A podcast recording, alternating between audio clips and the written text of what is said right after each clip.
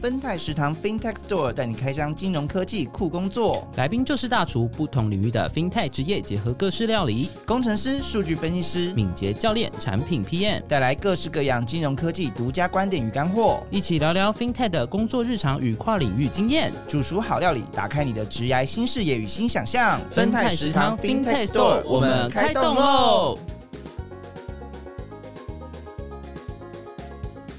欢迎来到分太食堂，我是令，我是雨辰。哎，这一集我们延续上一集的主题，主题。那我们上一集有讲到说，哎，有让 Jackson 跟 David 先分享到两什么是核心系统嘛？大概已经对核心有认识，然后也更认识两位之前跨领域的经验。如果你是一个想跨界的人，我觉得上一集会是一个你非应应该要去听的一个节目。除了听他们前面的一些 特别的经验，也可以分享到说他们当时是怎么样决定从心路历程，对，怎么样从一个零基础，或者是说哎，走一点点基础，或者是曾经有基础，到要过了好几好几年之后，要又要开始投入那个 coding 的那个。过程这样子，好，那我们这集一样是先欢迎 Jason 跟 David，嗨，嗨，好，你们上集上到了那个佛跳墙跟那个意大利面，意大利面，对，那这集我们就针对你们的就是料理，可以再多做介绍一下，因为你们前面有分享到说，哎，其实核心系统其实就像一个佛跳墙一样，就是要处理各方面的资讯嘛，非常的混杂这样子，然后可能来自各部门的需求也很多，然后 David 也分享到说，哎，青酱意大利面有很多组成的方式，所以你可以挑选，或者是说你可以决定哪些。资讯是你要处理的，或者是说哪些资讯可能他们不一定是及时要现在先现现阶段要在处理的，都可以去做一些决定嘛。那我们这集就分享一下哦。你既然你们刚刚都分享到说有那么多的资讯嘛，你们身为核心这个资讯部啊，你们应该会接触到很多的跨部门的需求嘛。嗯，那你们在跟跨部门上的需求是怎么样去合作的？可以举个简单的例子，这样子。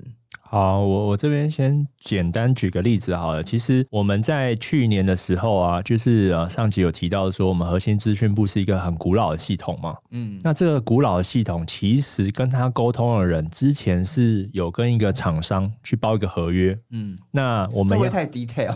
好，我不会公布这个厂商的名字。对 对，那这个系统呢，它它它就是主要是负责帮我们去跟核心。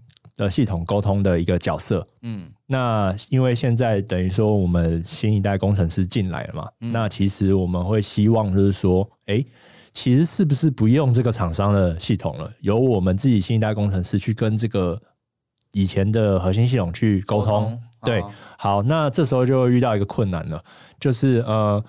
呃，我们跟核心系统的人，可能他不会懂我们现代语言在讲什么，那我们也不懂他们的。对，你们说你们要转译嘛？世代隔阂。对，世代真的有隔阂。所以说那时候我觉得最大的任务就是，OK，那我去学核心，我去学他的语言，我但是我不会学到很艰深，我会懂他们在讲什么。那这时候其实，哎，这时候我们两个之间就会有一个桥梁出现了。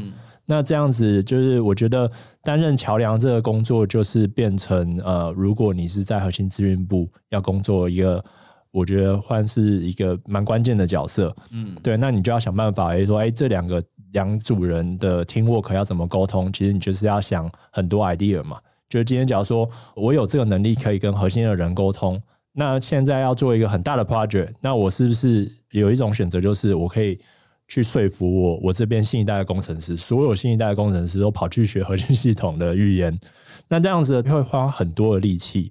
那这时候，如果如果能够想个方法，可以让这两边的人沟通更顺畅的话，那会是怎么样？那时候提出一个方案，就是说，哎，是不是我我跟你沟通？假如说我们都有一个自式的文件，那这份自式的文件是由核心的人去写出来，我我就是有点像是。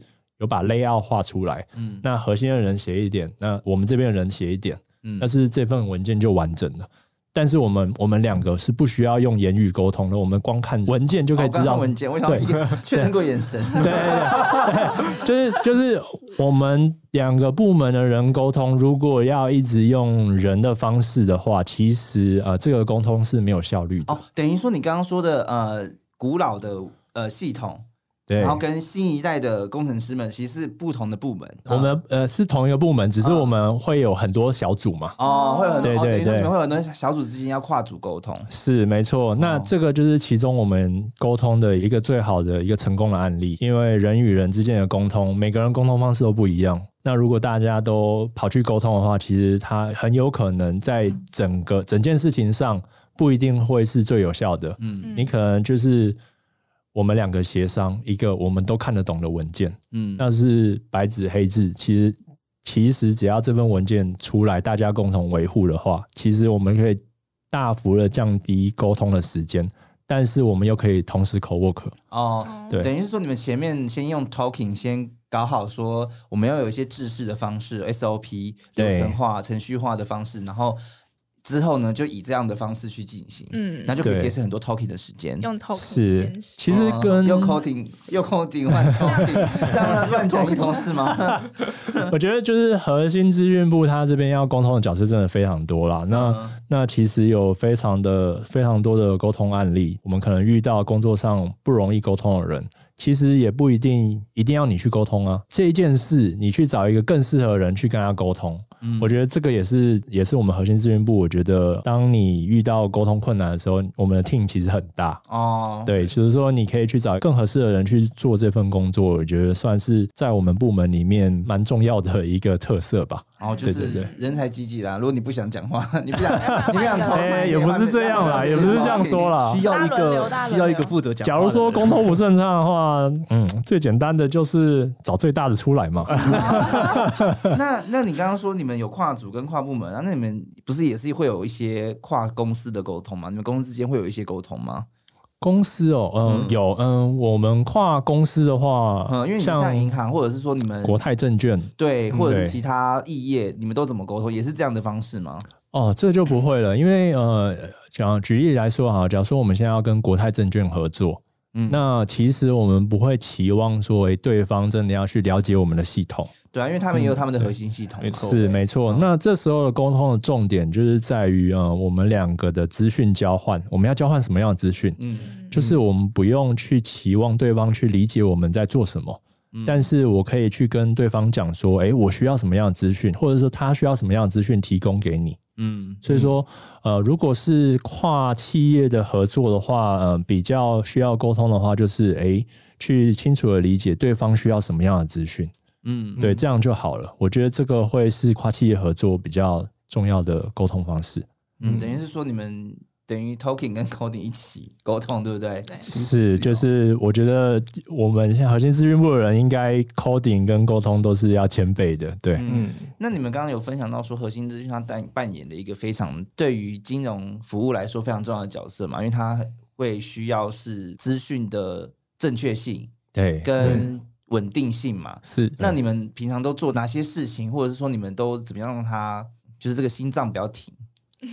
哦，有很多方式让这种，有很多方式让他不要停，很多的问题了。呃，应该说他不能停，他不能停，他绝对不能停。所以你们，你们应该是说，在不能停的这个前提之下，你们如何让他跑得顺嘛？对不对？对对，嗯，那。其实，如果你说要让它在稳定的过程中，其实应该说，在一个系统诞生啊，它其实有做过很多的压力测试。嗯，对。那像我们现在，像我们 EFT 这边，其实就是金 ATM 的背后嘛。嗯。那更不用说，其实 ATM 又是对于客户最常接触到的一个界面。嗯。对。那其实当客户在做一个交易的时候，那他所讲求当然就是正确性，还有它的效率嘛。嗯。对，总不可能今天一个客户在那边提个钱，他要花十分钟。嗯，对，那他不如去临柜就好了嘛。对，对啊，所以呢，以这样的过程中，其实我们在开发的时候，其实都会针对这一笔交易去做强大的压力测试。嗯，对，确保它的稳定性。然后还有它的正确性，嗯，对，哦，原来就是压力测试很重要的，嗯，非常重要，非常非常非常重要。那刚刚你们有分享到说前前一集你们两两个有分享到说你们两个算是一个是呃前面，或者是一个是中中间的角色，Jason 是中间角色，呃，我是中间角色，哦，你是呃，David 是中间的角色，Jason 反而是后面的角色。那你们平常的合作是怎么样的合作？是也是像你刚刚说的那个文件这样子写好，就是让他。过去吗？还是说你们会有一些专案会是一起？其实有一点像，应该是说，其实好，假设呃，我今天举例一个好了，假设今天一个外围的，像 ATM 前面有讲到呃光明灯的功能，嗯，那那个其实是一个乙方的科技公司在跟我们公司洽谈，嗯，对，洽洽谈合作说，哎，这个功能可不可以放在我们 ATM 上面？嗯，对，那当他们来提这个需求的时候，我们这边可能就会派一个人去跟他沟通，说，哎，你们今天所要的需求的项目有哪些东西？嗯，那他可能就会透过我们 AP 这边来确认，说，哎，这些功能我们可不可以确实让他如愿去全部都成功啊，如愿都达到。对，那这个其实我们也会去问像呃 Jackson 这边看他们这些这些功能的话，我要的这些需求，或者说假设今天我要去查账户，或者是我要去查。呃，这个客户可不可以做交易等等明细，他们那边有办法提供这个服务给我哦。对，那我就会负责把这些交易串接起来，让这个购买光明灯的这个交易或这个服务可以推给客户。嗯，对，嗯嗯嗯，没错。我觉得这个身为核心系统，我们会跟很多的。外围或者是中继站的单位沟通啊，有一点是很重要的地方，就是说，今天假如说 David 来跟我沟通，嗯，他会呃扣，呃，我觉得简单讲，他会发一个 request，我们称为请求，嗯，来去问我的系统，嗯，对。好，那今天我们要讨论到说，今天我的 response 回应给他的资讯的时候，有时候是他要的。但是不是最好的 request，嗯，也就是说，今天这个 request，它的确我可以 service 它的业务需求，嗯，但是 maybe maybe 这个 request 不是一个最好的 request，嗯，这时候我们两个边就要需要沟通了，说，哎，其实我们是不是应该去用一个更好的 request request 来来去完成它的需求？所以原本可能会是一个城市上的 request。嗯，他发现说，哎，可能有更好的方式，所以你们两个就会 talking 了，就要 talk，对对，说，哎，有没有什么更 better 的方式？对，没错，效率更好、更适合的方式。哦，等于是说，还是会有一个，因为因为毕竟是工程师嘛，所以你们还是会有一个，就是它的系统上还是会有一个可能资讯的一些流动的过程。对，因为一个方法，假如说一开始诞生出来的时候，大家都跑去用这个方法，嗯，但是这个方法经过了十年，它是不是还是最棒的方法？其实不一定。对对，所以说。很多时候就是呃，不是单纯的资讯有交流就好了。其实呃，随着时间的演进，其实呃，工程师是必须要不断的沟通，去确认我们现在走的路是不是最快、最好、最稳定的。嗯，对对对。那你们现在一天讲话的比例多吗？要看有没有正在合作的专案。前阵子我们刚好有合作一个比较大的专案，基本上每一个礼拜。没 差不多了，差不多对。补教老师，那你们会怀念？你们当你们讲话很多时候，会怀念扣点时光，我就静静的写扣就好。呃，我觉得，我觉得最棒的地方就是跟工程师讲话呢，你不需要隐瞒任何资讯，不需要勾心斗角。但是在以前的沟通上，很多时候讲话是必须要。有另外，就是你可能要隐藏一些东西，要包装，是不是？对，要包装，因为你 你你沟通的角色大部分都不是属于这个公司的体制内的同仁，你都是对外沟通，就是就像 David 一样，Output 的对象是学生，哦，对。但是我觉得工程师的沟通，如果是在企业内的话。我觉得就直话直话直说是最有效率的方式。相对可是你们应该有跟不是工程师的人沟通过吧？有有没有有没有有没有一些经验的分享？因为我们之前也就是聊跟 P N 聊过啊，P N 都说什么？说什么？就说，P 有时候真的是听不懂工程师在讲什么。你要把这个，我我想说，那个 好像没有没有没有 re 好，没 没跳。我觉得，我觉得，呃，如果是讲到 PM 这个角色啊，当然就是呃，我们曾经跟很多 PM 合作过。我觉得以工程师的角度去讨论 PM 这个职业，嗯，当然最舒服的就是 PM 他。它本身有一点底子，对这个对我们来讲是最舒服的，最舒服的。对，那这个是最美好的情况了。那大部分 PM 的职责是什么？PM 的职责，他是要去 manager 这个 project 有没有在在 schedule 上。对对。那其实这一个技能不一定是他必备的技能。嗯嗯。那也就是说，这时候就是我们要 balance，就是说，今天假如说我需要有一个专案，我要我要想要在 schedule 上 on time 完成，嗯，那我同时要做系统，我同时也要去 check 这个所有的 process，所有的单位沟通，我是不是就会很累？对，这时候我们工程师就会希望有一个 PM 的角色来去代替我们。就是今天假如说我我今天很很忙了，我已经有很多东西要做了，嗯，那哦我还要花时间去跟很多单位沟通的时候，其实其实对工程师压力很大，嗯，那 PM 这个角色如果呃，他能够去呃舒缓我们就是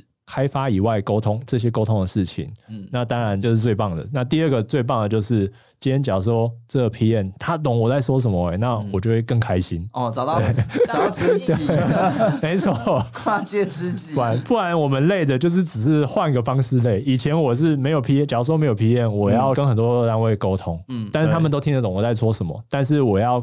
我要花很多时间去去确认，要讲五六十次，对，没错。他们忘了，你还要帮他补充一下。但如果 PM 听不懂的话，哦，maybe 我可以不用跟那么多人沟通，但是我要先让我的 PM 知道我在做什么。哦，那通常你们，比如说有时候都会有，嗯，开始挑起 PM 语跟我 不会，我觉得，我觉得目前我我遇到的 PM 蛮棒的，对，真的。哦。那他们都是，哎，那那你们觉得蛮棒？有哪些的？就是标准，或者说，哎，哪些哪些批验的点会让人很觉得很棒？比如说，除了说你刚刚说的，可能他有呃 coding 能力，有城市系统能力是最好的嘛？但不一定嘛。那如果说他懂其中的逻辑或概念的话，嗯，是也是 OK 嘛？那还有没有什么其他的？嗯，其实应该对我们工程师一个优秀 PM 来讲，我会觉得他他懂得知道说我们为什么今天做这件事情。呃，假设像好，今天跟我们说，哎，为什么这个进度没有在上面？哦，那我们跟他说，因为在开发的过程中，我们需要其他的资源，或者是说有待讨论的东西。嗯，那其实很多 PM 会迫于他的专案的压力，嗯，他会不断的去冲进度。嗯，对，那其实这个他冲进度这个行为，其实对我们对我们工程师来讲，其实是一个非常压力大的。我们。明明就是需要这些时间，像刚确实也有提到，我们今天不可能只有手头上这个专案，嗯，一定还有其他甚至还有维运的东西要做处理，对。对。那如果 P N 能帮我们，他能理解我们的话，那他能帮我们分摊，或者帮我们重新安排规划这个进度的话，那其实对我们工程师是一个非常大的优势，嗯，对。那我问哦，因为你们像你们工程师自己应该也会有 PM 的这样的角色在吧？就是说你们可能当你们变成一个呃小组长的时候，或者说你们自己在带团队的时候，他本身这个工程师可能就也需要有一些时程的掌控或者资源配置的一些能力啊。那你们自己会怎么样去平衡你们自己的那个？呃，我我们单位其实应该我们两个单位应该没有 PM 这个角色的存在。什么时候会有 PM 这个需求？你的专案够大的时候，对对，就是因为上级都会需要说知道这个专案的进度，因为这个案子够大，所以说上级才会关切嘛。哦，所以说我们需要 PM 的时候，其实我们会有一个战情室，嗯，通常是他们会有一个人去出来。然后来把你们抓，把你们抓进去。呃，没错，对。所以说，这个是针对特定案子来讲嘛？因为你们像你们刚刚说的核心那个系统，你们是不是你每天在碰到的事情？对。那你们当然手头上还有一些其他案子，那就看其他案子有没有这样的角色出来，够不够大了。如果小的话，我们当然要自己去规划一些 schedule，自己兼着做。其实默默的，你就会变成一个隐藏的 PM 在那边做事情。所以某种程度上，你们如果有有时候遇到 PM，可能就是某种程度上，因为你们自己有这样的经验之后，其实某种程度上你们也能理解说 P N 他们。考量的点是什么？但你们相对回头来说，也是希望说，哎，偏有时候时程他们可能也要帮我们控管好，对对不对？然后或者是说他在呃一些需求的排程上，他可能也要理解说为什么呃知道说这个东西可能真的要花你们的很多的时间，对对，大家将心比心同理心对啊。其实 P N 还有一个最棒的地方就是 P N 他常常会去跟上级报告。嗯但是上级不一定是了解那个 IT 技术的人。对对，那有有没有人说工程师？假如说没有 PM 这角色，是工程师要去跟主管报告。嗯，那这时候常常就会就像就像我们 IT 要去跟社会大众讲我们在做什么，他们其实会有一个 gap。对，因为我身上也是个转译的功能。是没错，对对对。OK，好了，那就。那你们刚刚分享到说跟 PM 的合作啊，那还有一些就是核心系统对于就是金融服务的重要性嘛。那如果说对于你们自己平常的一些工作任务来说啊，你们觉得挑战最大的地方在哪里啊？嗯，如果以我这边的话，因为其实我们这边是前端就是 ATM 嘛，嗯，那其实只要客户发生任何的问题，第一时间就是到，当然会打到支付。嗯，你说在 AT 上 ATM 上遇到的问题嘛？对，就像可能他今天要领钱，可是钱没有出来，然后他的账户被扣款了。对，那客户一定很急嘛。嗯，那他就会拨打专线，可能到支付或者到金服那边去。那他们如果支付跟金服的同仁他没办法解决的话，一定会第一时间进线到我们这边来。嗯，支付跟金服是呃，金服其实算是翻译一下。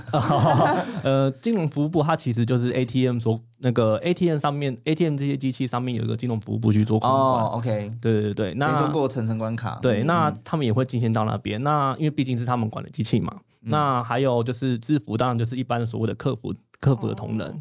对，那他们接到这些问题的时候，那我们当然一一定知道嘛，客户很急，甚至有些客户的交易动辄好几百万、好几千万。嗯，对，那这种情况下，他们就必须可能他们呃，虽然他们有一定的 SOP 去处理这些事情啊，可是对于一些金流的交易的流程，一定是由我们后端设备来去确认会比较快。嗯，对，那所以其实通嗯每天可能都会接到一两笔吧，或者是有时候像是可能交易频繁，或者是过年那种。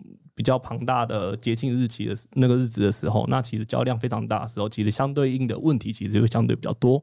嗯，那其实一天可能接到量可能就十几通，或是不断的一直来。嗯，那你就必须在一定的时间帮客户解决他的问题，甚至把钱可能啊还给客户。哦，对，等等之类。等于说你们有时候也是需要处理一些紧急的些需求这样子。嗯，这个对，就是其实就是服务至上嘛，毕竟就是银行业就是这样子。对，等于说你你你现在处理的需求，可能对方在线等。对，没错，而且他气噗噗。我 们最怕就是听到，真的，这个是最怕。对，最怕听到那个支付的跟我们说，那个客户在在线等嘞，可以帮忙吗？对，都已经在查了，不要催了，先挡着。毕竟就是虽然说你们处理系统跟一些机械问题，但这些系统都是对服务的对象都是就是客户嘛，是，所以有时候就是还是会有一些及时性的需求需要紧急的处理这样子。对，那 Jackson 这边呢？我这边的话，其实核心资讯部比较重要的，应该就是整个服务的稳定性。嗯，也就是说，今天我们在做，我们银行是二十四小时在 service 嘛。嗯，那今天有任何的 service，我们都必须要确保呃这一个交易是成功的。因为我觉得我们在核心资讯部工作啊，任何的系统有异常的时候，其实对整个金融业的商誉影响是很大的。嗯，今天假如说你存钱。你存了以后，我跟你讲，哎，我没有收到钱，你会想要把钱再存到我们家银行吗？嗯，对，只要有这个事情不用多，只要有一一两次，这个东西其实网络现在这么发达，它很快就会被渲染开来了。所以说，对于我们来讲，核心资讯部最大的挑战应该是你要怎么样让这个系统是保持 always 是稳定的状态。嗯，也就是说，你今天不管有任何的新的需求，甚至是旧的需求，要做任何的需求修改。你都要 always 的保持这个系统的稳定性，我觉得是目前核心资讯部最大的挑战。嗯，那你们自己呢？目前你们自己这样子转职到了工程师，自己的最大挑战是？我觉得这个最大的挑战，算是挑战吗？我觉得如果你是要在踏到资讯这资讯业这个领域啦，其实最大的挑战就是你必须要一直不断的学习。嗯，就是这份工作不太能够你一开始，就像我我是从资策会出来的嘛，那我学习完了以后，然后我的 skill 就到这了。但是，但没办法，应该是没办法，因为现在的那个科技变化太快了。所以说，如果要一直持续在这个工作领域上能够有一席之地的话，其实我们是工作兼着学习，就是一直往前走。所以说，这个这个应该就是算挑战吧？我觉得这个要时时保持学习的的热忱，的热忱。对，因为 它不太能够让你呃学会了一样东西，然后。这一样东西可以一直打二十年、三十年，没办法。就像就像你们说的，系统核心系统可能会有一些比较老旧的语言，那你们可能也要去想说，如何把这些老旧的语言可能梳理一下或整理一下，变变得比较嗯，本来可能是很庞大的资讯，可能让它精简或瘦身这样子。是没错，对对对。OK，那再跟我们的就是听众们分享一下，如果你们平常要去学习这些资源的话，你们都是从哪些管道去获取的？是线上课程吗？还是说你们会有一些讨论会啊，或者是什么相关的社群等等的？嗯嗯，其实，在网络上可以找到非常多的资讯。那其实像现在有很多像是像好好啊这种类似的课程，线上的课程，那你可以从里面先学到一些基本知识。那可是至于呃你要如何精进的话，其实我都会建议你可能找一个主题来自己尝试。嗯，对，就是类似像你可能做一个网页啊，或是等等，你要做一个计算的功能等等之类的，嗯，或者像有些人像有些比较厉害一点，可能就做一些股票分析等等之类的，背后的城市的去 coding，对，那当你去做这些尝试的时候，你才会发现，就是其实你很多东西都其实是可以不断的去做学习。对，我觉得，我觉得这个这个领域还有一个蛮不一样的地方，就是以前我们在学习薪资的时候，我们可以透过网络上的教材，嗯，或者是文章，嗯，但是工程师，如果你在学习城市这件事是只有用看的。你的进步一定会非常非常有限，因为你没有实做。嗯，对。其实工程在 coding 这一条路上，我觉得用看的远不比你可能写一个小段的程式还要还要来的更更好。因为对，因为因为工程师其实为什么网络上这么多？其实你不管从 YouTube，像刚刚他呃刚刚那个 David 有讲到的，就是哈号，嗯，像 Udemy 六角学院这些，其实网络上资源真的非常多。但是这些资源都是用看的话，其实我觉得它是很难很难，你很难踏到这个领域，因为你真的是要透过实做，你才会你才会发现到是说，哎，原来看的跟做的是不不一样的。嗯，对对对对。因为一个其实正在学习这个城市语言过程中，其实。最后难免都是会讲到架构这个东西，因为你会发现，其实语言不论是你说像刚刚讲到 C 啊、Java 啦，或者是像之前的 COBOL 这些的比较老旧语言，那其实它都有一定的逻辑相似存在。嗯。对，所以你用看的，你会一直陷入一个，对，你会陷入一个就是，哎，好像就是这样子。你好像你你会觉得你好像哇，好像会了，好像我会了。结果实际上做的时候，哎，你会发现，我我要怎么开始，我要怎么做？对，所以你在实际做的过程中，然后其实它也可以反推，因为其实像呃，像我们之前教学好了，自己教学的在教书的时候，其实都会希望学生能自己去做学习，去网络上找资讯。嗯，那网络上资讯，你要说百分之百都是对的吗？这很难说，对对，所以你必须透过你自己实做去反推。哎，今天我看了这篇文章，它是不是足够让你参考或让你去使用？嗯，网络上资源很多，但是有可能是错的，这个还蛮重要的。对对，怎么样去找到你们？你们怎么样去分辨，或者说怎么样找到那些？嗯，正确性较高的，这个就只能透过实做才来去证明了。哦，你们就自己做看，甚至甚至你可能你习惯，你可能就是透过某个网页去取得资料，它的提供提供的资料正确性可能高百分之九十九，那你对它的信赖度会相对比较高。那当然剩下可能一趴就是透过测试嘛。哦，你自己去验错。对，只是说我们在测试之前就先至少排除掉了，嗯，那一趴。哦，对，尽可能排除掉一趴，不要让说啊，每次测试全都是一直是错的那。可能就不想做下去了。嗯，对，好了，那最后也就让两位来安利一下你们，就是有没有想要争队友啊？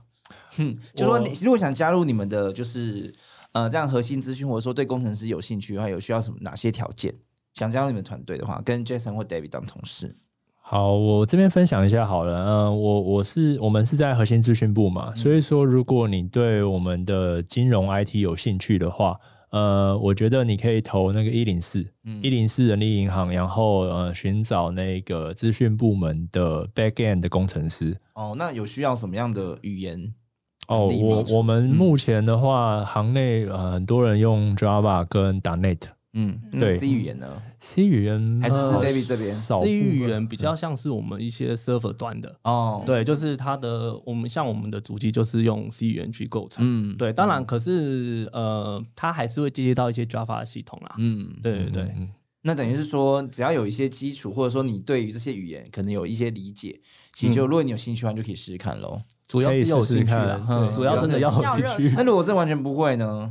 如果完全不会的话，其实 我觉得，我觉得像 David 这样啊，就是我原来会 Java，然后我面试的时候说，哎，你会 C 语言吗？呃，我不会，那你要来吗？我可以，你要学吗？我可以。对，其实就是热忱啊，你要有办法能接下那个坚持下去。哦，等于说你们这边还是有一些 training 的那个嘛？应该说，其实我们的不论是就是说前辈，嗯，前辈他们，他们其实都会很热心的去教学你们。嗯，对，只要你肯学，要要对，只要你肯学，你肯举手，那其实大家都会去协助你。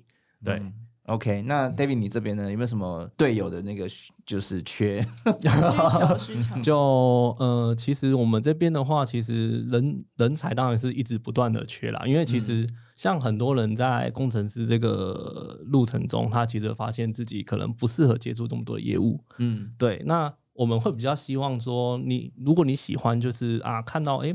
今天虽然说自己都会去提前啊，做转账这件事情，可是你想了解它背后的业务，或者是说像今天一张金融卡怎么制成，它有什么呃相关的细节。那这种会比较希望这样的人才来找我们。对，因为其实像我们的 coding 虽然说也是有，可是不会占到百分之，甚至不会超过百分之五十。嗯，对对，所以我们需要其实是说，如果你对于这些业务你有兴趣的，然后又又希望能 coding 的的这样的人才的话，就是很欢迎加入我们。嗯，等于说现在工程师真的不是只要会 coding 了，coding 很重要，但是说你如如果你对这些 coding 背后的业务或者是逻辑、商业逻辑或者是那个金融的服务有兴趣的话，也可以就是哎。参考看看哦，可以夸看，可以夸看哦。如果对，总比你一开始就是啊，工程师永远都坐在那边 coding 来的好啦，来的有趣，来的好玩。对，就是呃，因为其实，在金融服务的工程师，其实能看到的数据也蛮多的嘛，而且这些数据反映的都是客户的一些行为吧。你可以看到一些，对，对，所以就是比起你可能。呃，面对的是纯数字，或者是纯纯那些城市语言，城市语言还好，还有趣一些啊。你们自己唱看，跟生活中会比较相关。对，跟生活中啊，因为你不可能，你你生活一天到晚一定都在花钱。对啊，转账、提提款这些一定都会遇到啊。买股票、买基金，是对啊。如果说你有兴趣的话，就哎。让我看看，让我看看，好，相关直接都在那个资讯栏哦。那最后呢，如果说你对于我们这两位的分享想要了解更多，或者是哎想想要听更多他们之前的一些心路历程的话，也欢迎写信给我们哦。那如果说你自己也想要成为主厨来跟大家分享的话呢，也欢迎来报名我们的主厨。嗯，那如果对 FinTech 有兴趣，想知道更多的话，也可以在脸书搜寻无限大实验室，上面会有很多跟金融科技相关的分享。那我们这集就到这边喽。好喽，跟两位说再见喽。OK，拜拜，拜拜。